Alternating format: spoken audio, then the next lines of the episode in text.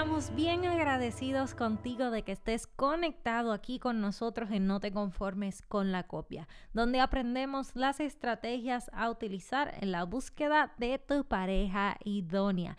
Y queremos invitarte a que te unas a nuestra familia buscándonos por Linaje Escogido Music en todas las redes sociales. ¿Qué podrás encontrar ahí? Nuestra música, videos, prédicas y mucho contenido que de seguro será de edificación para tu vida.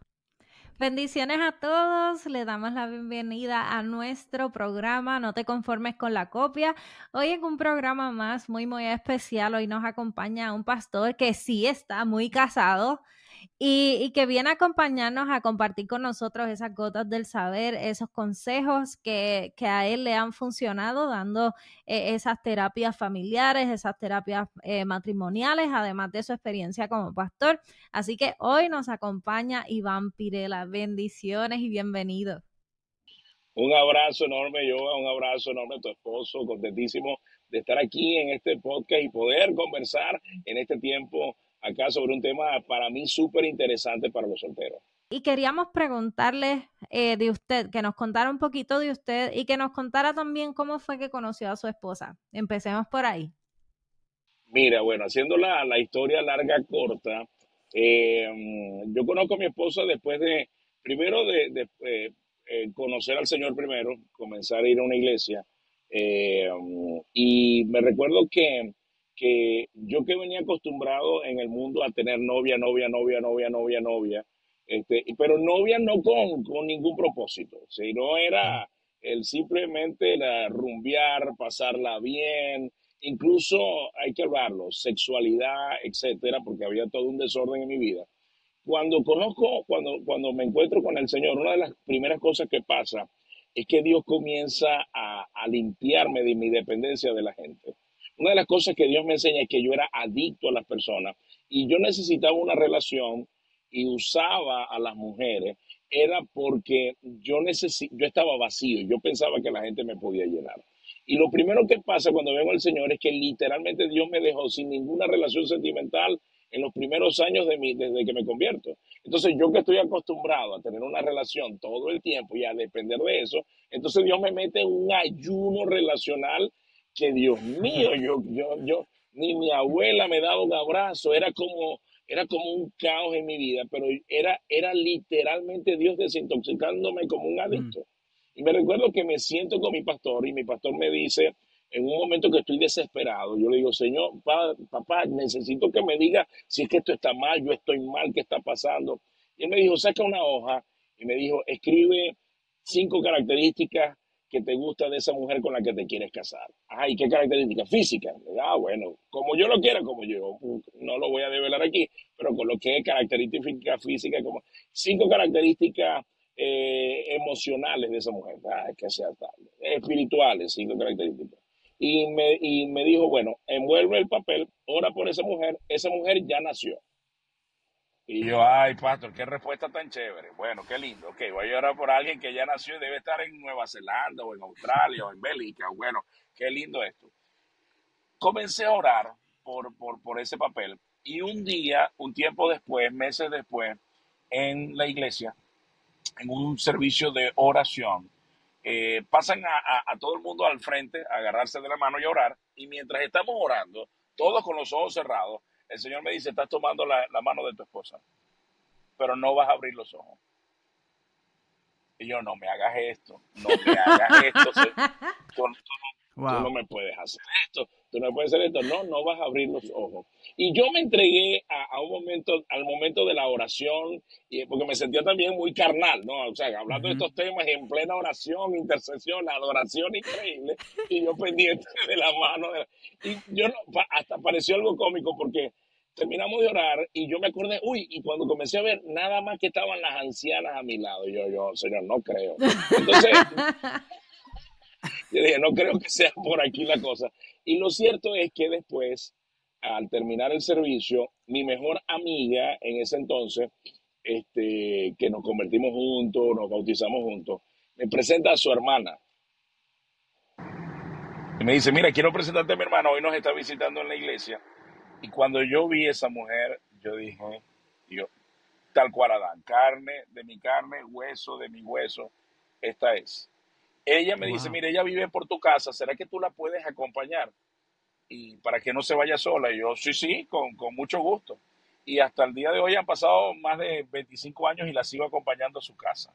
Wow. Ahora, pasó algo interesante. Yamín y yo después hablamos sobre esto. Y yo en la iglesia soy el que dice amén a todo. El pastor predicaba yo, amén. Yo era el que... Y ella dice que cuando escuchó la primera vez que yo dije amén o dije algo, dice que ella se estremeció. Y el Señor le dijo, estás escuchando la voz de tu esposo. Entonces, yo no puedo tomar ese mismo día, esa misma noche, y luego nos presentan y ella escucha mi voz, es él, porque ella no volteó a ver dónde estaba la voz que estaba hablando. Lo cierto es que em, yo, no, yo no puedo usar lo que nos pasó a mí y a Yasmin como, como, como, como una Una receta, una receta. Así, así siempre va a ser, porque eso no es verdad. Yo no sé si esto es la única vez que esto pasó, no lo sé, pero así me pasó a mí y hoy puedo decir que llevamos 23 años de feliz, de feliz matrimonio. Ha sido una tremenda, una tremenda bendición, pero así nos conocimos y así, así fue que sucedieron las cosas. ¡Wow! ¡Wow! ¡Qué historia más única e impresionante! Eh, usted mencionó e, ese tiempo de, de detox. ¿Cuán difícil fue, fue ese, ese proceso, e, ese, uh, podemos decir, desierto? que el Padre Celestial te estaba, um, he was taking you through. Que te estaba tomando por ese camino. Hacia la tierra prometida, hacia tu tierra prometida. Mira, eh, no, no fue fácil, no fue fácil porque tal cual como un drogadicto, la desintoxicación no es fácil. No es fácil porque no te das cuenta cuán adicto eres a la gente hasta mm. que la gente no está. Y te das cuenta que has creado una, lo que llamamos hoy eh, en, en, la psicología codependencia. O sea, ya no es que te necesito para mi bien, es que, es que te voy a usar porque no quiero estar solo. No porque quiero estar contigo, sino porque yo no quiero estar solo. Entonces uso a la gente. Y, y, fue lo que comencé a darme cuenta. De hecho, hoy cuando hablo con los jóvenes, lo que les enseño es esto. Uno lo que anda buscando es felicidad. Todo el mundo quiere ser feliz. Eso es lo que queremos. Pero el problema es que ninguna persona fue diseñada para ser feliz a otra persona. Ninguna.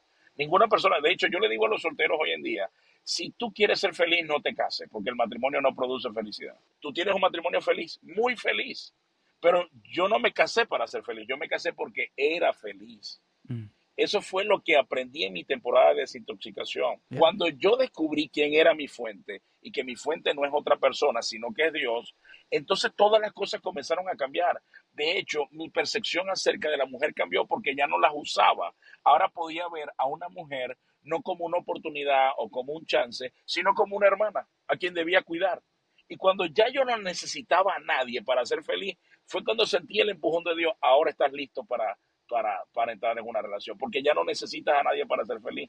Y me encanta porque 1 Corintios 13 dice, el amor no busca lo suyo. Es decir, que el amor no es algo que tú buscas, es algo que tú das. Y para darlo tienes que tenerlo. Y eso no te lo va a dar otra persona. Mm. Cuando Jesús es la fuente y Él te llena, entonces estás listo para dar. ¿Qué me pasó en mi proceso de desintoxicación? Que yo estaba vacío. Cuando yo entro en cualquier relación estando vacío, entro reclamando, entro de manera tóxica, entro exigiendo, entro siendo una persona que, lastima porque lo que quiero es que me llenen. Mm. Y el problema es que nadie me puede llenar. Eso me recuerda de, un dicho, una vez escuché a un pastor decir esto en Filadelfia, cuando papi pastorea, pastoreaba una congregación allá. Un pastor una vez dijo, un, un cántaro vacío no puede repartir agua. Come on, bro. Yo, yo, yo estoy convencido de que es así. Tú no puedes dar lo que no tienes. Y el amor es algo que sale de nosotros, no que entre en nosotros. Me encanta que Jesús dice en la Biblia dos cosas. Una, yo soy el pan de vida y el que come de mí no volverá a tener hambre. ¿A qué hambre se refiere? Al hambre que tenemos de buscar en otros lo que solamente Dios nos puede dar. Cuando ya tú lo encuentras en Dios, ya tú no pones esa carga en nadie más.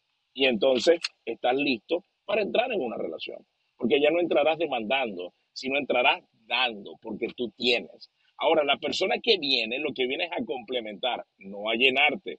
Dios te llena y quien viene te complementa. Y ya eso no pone una carga en ninguna relación, sino que puedes disfrutar. No es lo mismo entrar en una relación vacío que entrar lleno. Si tú entras vacío, los pequeños problemas se vuelven grandes. Pero si tú entras lleno, incluso los grandes problemas se vuelven pequeños porque tú estás lleno. Tienes esperanza, tienes empatía, capacidad de amar, de perdonar, de ponerte en los zapatos del otro. Pero vacío, no, vacío solamente estás pendiente de ti. Solo importas tú. ¡Eh, a rayo! Bueno, ahí a mí me, me voló la cabeza, o sea, me llamó mucho la atención eh, eso que dijiste de, del complemento, porque realmente los jóvenes de hoy en día tienen que entender que, que o tú te casas con un complemento, con alguien que te ayuda y que te, te, te ayuda a ser la mejor versión de ti, ¿verdad? Que tal vez tú tienes ciertas debilidades o ciertas situaciones y esa persona es fuerte en esas partes y tú ves cómo, cómo se complementan y cómo se manejan. Pero en tus manos está si te casas con un complemento o te casas con una carga para toda la vida. Mm. Cuando uno se casa, esa es la muerte del enamoramiento y es donde empieza el amor, a comenzar a ver, ya va, pero esta persona tiene oscuridades, tiene mañas, no solamente virtudes, y allí es que toma la decisión de amar a, esa persona. Ahora, el, el matrimonio es la etapa de muerte del enamoramiento. Escúcheme bien. No significa que no nos vamos a enamorar estando casados. Claro que sí nos vamos a enamorar. Pero cuando hablo de la etapa de enamoramiento, es la etapa de enamoramiento propia del noviazgo. Porque el enamoramiento, de hecho, la palabra que debemos usar es euforia las hormonas, las emociones están altas, so high. entonces, entonces todo es hermoso, todo es lindo, hasta lo malo es bonito, hasta los defectos son increíbles. Mira, pero es que le huele mal los pies. No, pero eso no es nada. Mira, pero es que ronca, es que ronca como un oso. No, eso me va a arrullar. Pero luego cuando te casas, me da risa que muchas veces lo que mucha gente critica, amaba de la persona, ahora lo critica, porque la euforia baja y ahora ya va, ya va, ahora es convivencia. Ahora es esto una persona que no se va a ir a su casa o a sus padres, no, ahora una persona que va a convivir conmigo.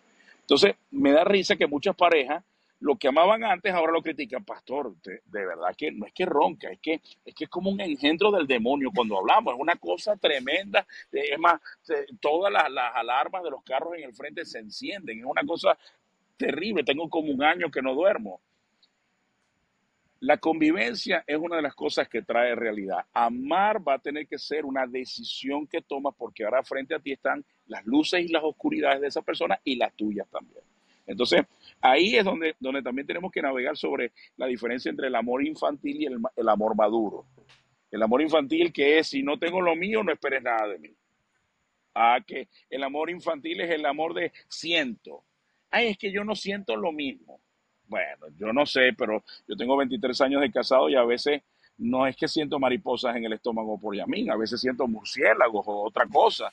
Entonces no sé si, no sé significa eso si es que dejé de llamar a Yamín o no la dejé de llamar. Por favor, por favor, por favor. Eso no, e, eso es un amor demasiado infantil. El amor maduro es el que entiende que yo tomé una decisión y tomar esa decisión me llevará a sentir, no lo contrario. No sentir me llevará a tomar la decisión tomar la decisión y ser responsable de esa decisión me hará sentir.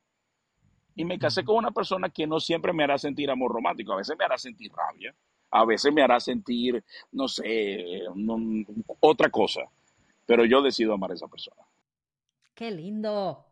Bueno, eh, yo quería preguntarle, eh, ¿qué usted le, le, recomendaría a esos jóvenes que, que ya saben en su corazón eh, sea porque Dios les habló, o sea porque ya tienen esa inquietud en su corazón de que están compartiendo con la persona incorrecta. ¿Qué usted le diría a ese o qué le aconsejaría a ese tipo de personas que no han querido tomar la decisión, tal vez porque no saben cómo dar la, noticia, no ¿verdad? Quieren herir no esa otra, esa persona o no quieren sufrir este, y simplemente siguen postergando el sufrimiento hasta que se haga una bola de nieve que nunca para. ¿Qué, qué usted le diría? Que si no lo haces bien, lo vas a hacer mal. Si no lo haces de, bien, lo terminarás haciendo mal y de mala gana.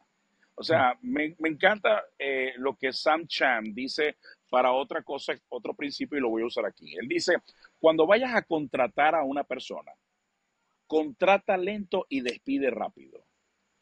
Contrata por sus talentos y despide por su corazón. Si, si el mayor contrato que yo voy a hacer en mi vida es la persona con la que me voy a casar, debo ser lento para contratar a esa persona. Y debo ser muy rápido para despedirlo si no me doy cuenta que esa persona no me conviene. ¿En qué momento debo despedir a esa persona? En la primera vez que me viene a la mente porque sé que no me conviene. Ahí, ya no lo abrigues más, ya no lo abraces más, ya no eso. ¿Por qué? Porque también le estás dando aires a una persona que, con la que ya tú no te ves. Así de sencillo. Y es mejor un noviorcio que un divorcio. Es mejor una separación de noviazgo que no se dio y no es la primera vez que un divorcio. Te voy a decir una cosa, no hay nada más feo que un divorcio. Estar casado con la persona con la que no te debiste haber casado, eso es terrible. O sea, como alguien que aconseja matrimonio, tengo, yo he visto personas que yo digo, Dios mío, ¿y por qué ustedes se casaron? ¿Quién los casó a ustedes? O sea, como más o menos a quién se le ocurrió que ustedes debían estar juntos. Es que no tienen nada, o sea, hay gente que es diferente. Yo soy muy diferente a mi esposa, pero yo quiero construir algo con ella. En cambio, yo veo que ustedes no tienen como, o sea, más bien se odian y parece que no van a salir de ese ciclo. Y creo que eso venía desde hace mucho rato, pero se quedaron allí por el temor del que dirán, por el que ya dije que éramos novios y que no íbamos a casar, o porque somos cristianos, porque me da pena. Ay, yo, yo he visto chicas y pastores que si yo lo dejo, él se quita la vida. lo que se quite la vida, es una responsabilidad tuya. Cristo lo resucita. O sea, tú no eres la Mesías de él. O sea, si tú eres la Mesías, quítate de en medio. Jesús es su Mesías. En lo que, lo que él va a resolver, ya, ya con eso me está diciendo que él no te ama, es codependiente. Y si es codependiente, ya su relación está mal. Tóxica.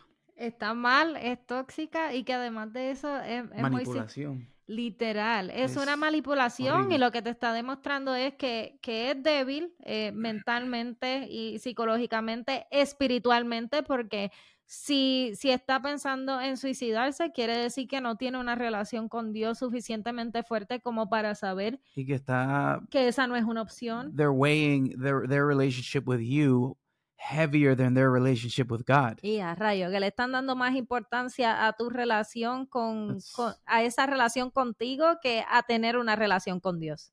Si te están poniendo en el lugar de Dios, tú eres un ídolo. Quítate de medio. Si te están poniendo en el lugar de Dios, usted es un ídolo. Quítate de medio porque Dios no comparte su gloria con nadie. ¡Toma! la sota, la sota.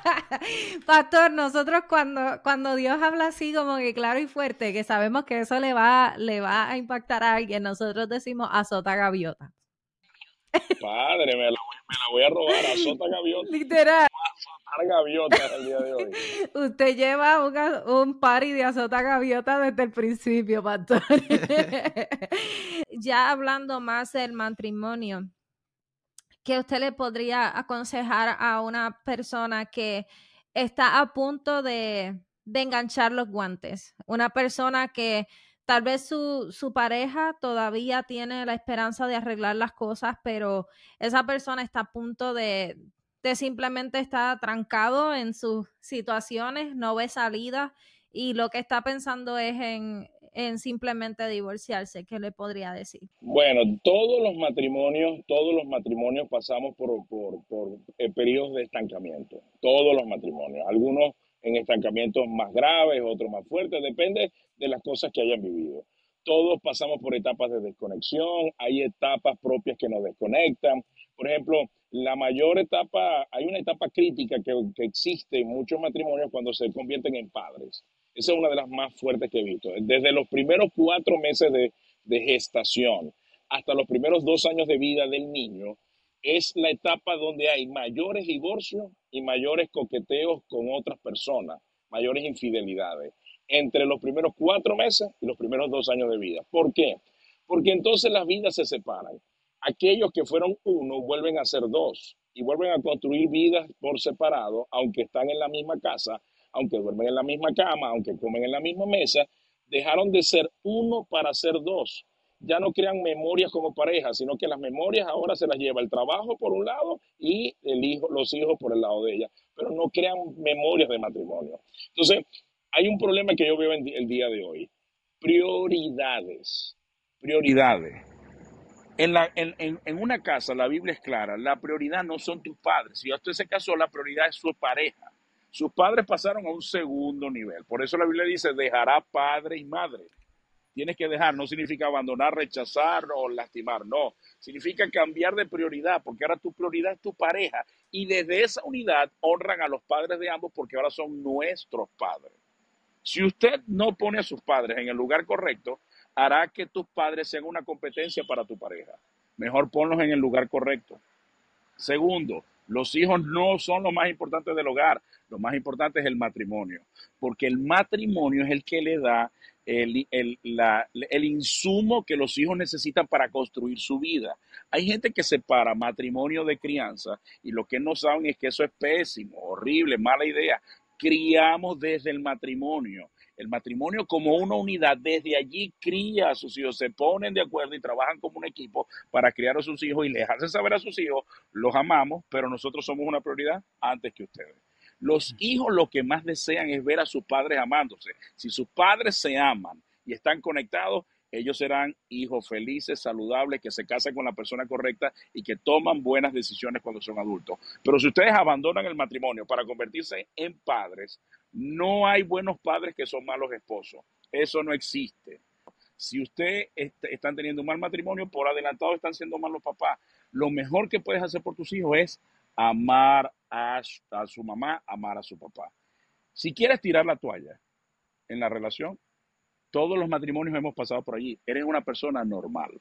Si estás pasando un problema que te sobrepasa, que over, overwhelm, eso está bien. No, no hay nada de eso. Busca ayuda. Hay un nudo en la relación que debes desatar para que vuelva a fluir. Y quizás te vas a dar cuenta que el nudo no tiene que ver con tu relación, sino con algo personal, algo de tu historia que está, es, un nudo viejo en tu vida, que está, este momento, el día de hoy, lo que está extrayéndolo nuevamente al presente. Entonces, mm. busquen ayuda, hablen con alguien, pero muchos matrimonios se quedan solos, no conversan con nadie, no buscan nada y esperan que se solucione solo. Eso no va a ocurrir. Para eso están pastores, especialistas, terapeutas que pueden ayudarte con esto. Y no es pecado buscar ayuda, es necesario. Wow. ¡Eh, rayo! Entonces, bueno, yo creo que eh, te digo, yo estoy como que quiero, ah, como decimos en Puerto Rico, sacarle el jugo eh, a nuestra conversación. Yo estoy tomando notas. Estamos aquí, mira, apuntando, apuntando. Este, ¿qué tú le aconsejarías a parejas que están en estos momentos? Es como de cierta forma viviendo una doble vida. De al frente de la iglesia son los más conectados con Dios y los más parejas, pero cuando van a su casa son como perros y gatos. ¿Cuántas horas tengo para contestar esa pregunta? Ay, ay, ay, ay, Deja de construir un matrimonio para Instagram. Deja de, deja de engañarnos a todos nosotros. El problema es que cuando yo veo tus redes sociales, me emociona, me emociona tanto que le digo a Yasmín, vamos a visitarlos para que ellos nos juzguen a nosotros, porque de verdad que se ven increíbles. No tenemos ese amor tan romántico. Y cuando vamos a su casa, hace rato están durmiendo en cuartos separados. Y yo le pregunto, ¿y la publicación de hace media hora? No, pastor, es que eso, eso está bien porque usted sabe que nosotros lideramos gente y a la gente hay que inspirarlo. ¿What? ¿Inspirarlo con qué? ¿Con qué, con, con, qué los estás inspirando? No, o sea, no sé, no entiendo. Ok, ok. Yo te voy a decir una cosa, la Biblia es clara, usted no puede engañar a Dios. Y cuando el fuego prueba las cosas, solamente deja lo que se construyó con cosas de verdad. Si usted, cuando, cuando el fuego pasa, todo lo que es heno, hojarasca, todo lo que era mentira, se consume. Dios no es tonto. Dios no, a Dios no puede ser burlado. Y te voy a decir una cosa, si vas a construir un matrimonio, deja de construir un matrimonio para los demás, construye un matrimonio para Dios. Que cuando Dios vea tu matrimonio diga, eso me gusta. Así era como yo lo había pensado. Que Dios le dé like a tu matrimonio, que Dios diga, así fue como yo lo pensé. No quiero que sea perfecto, solo quiero que hagan las cosas de manera correcta, que se esfuercen por amarse, por darse valor, por, por, por, por entregarse al uno al otro. No es fácil amarse, pero eso es lo que yo quería ver. Usa esa energía de Instagram para tu matrimonio. Usa ese tiempo y esa energía que usas para publicar eso toma esa energía, no nos debe nada a nosotros y construye un matrimonio de verdad. Construye memorias de verdad que perdurarán en tu cabeza, que perdurarán en tu mente. Esas son las memorias que nosotros queremos, debemos crear. Y que tus padres, que, que, Dios cuando vea nuestro matrimonio, como dice el Salmo, sonría sobre nosotros y diga, bien hecho. Eso era lo que yo pensaba para, para un matrimonio. Qué lindo. No hay matrimonio perfecto, pero lo que estamos, lo que Dios está buscando son matrimonios saludables. Creo que eso es la palabra clave. Esperamos que este episodio haya sido de bendición para tu vida, así como lo ha sido para nosotros. Podrán escuchar esta entrevista en nuestro canal de YouTube y en todas las plataformas de podcast. Si disfrutas de este contenido, por favor dale like, compártelo y únete a nuestras redes sociales. Somos Joan y Sami de Linaje Escogido y este es tu programa No te conformes con la copia. con la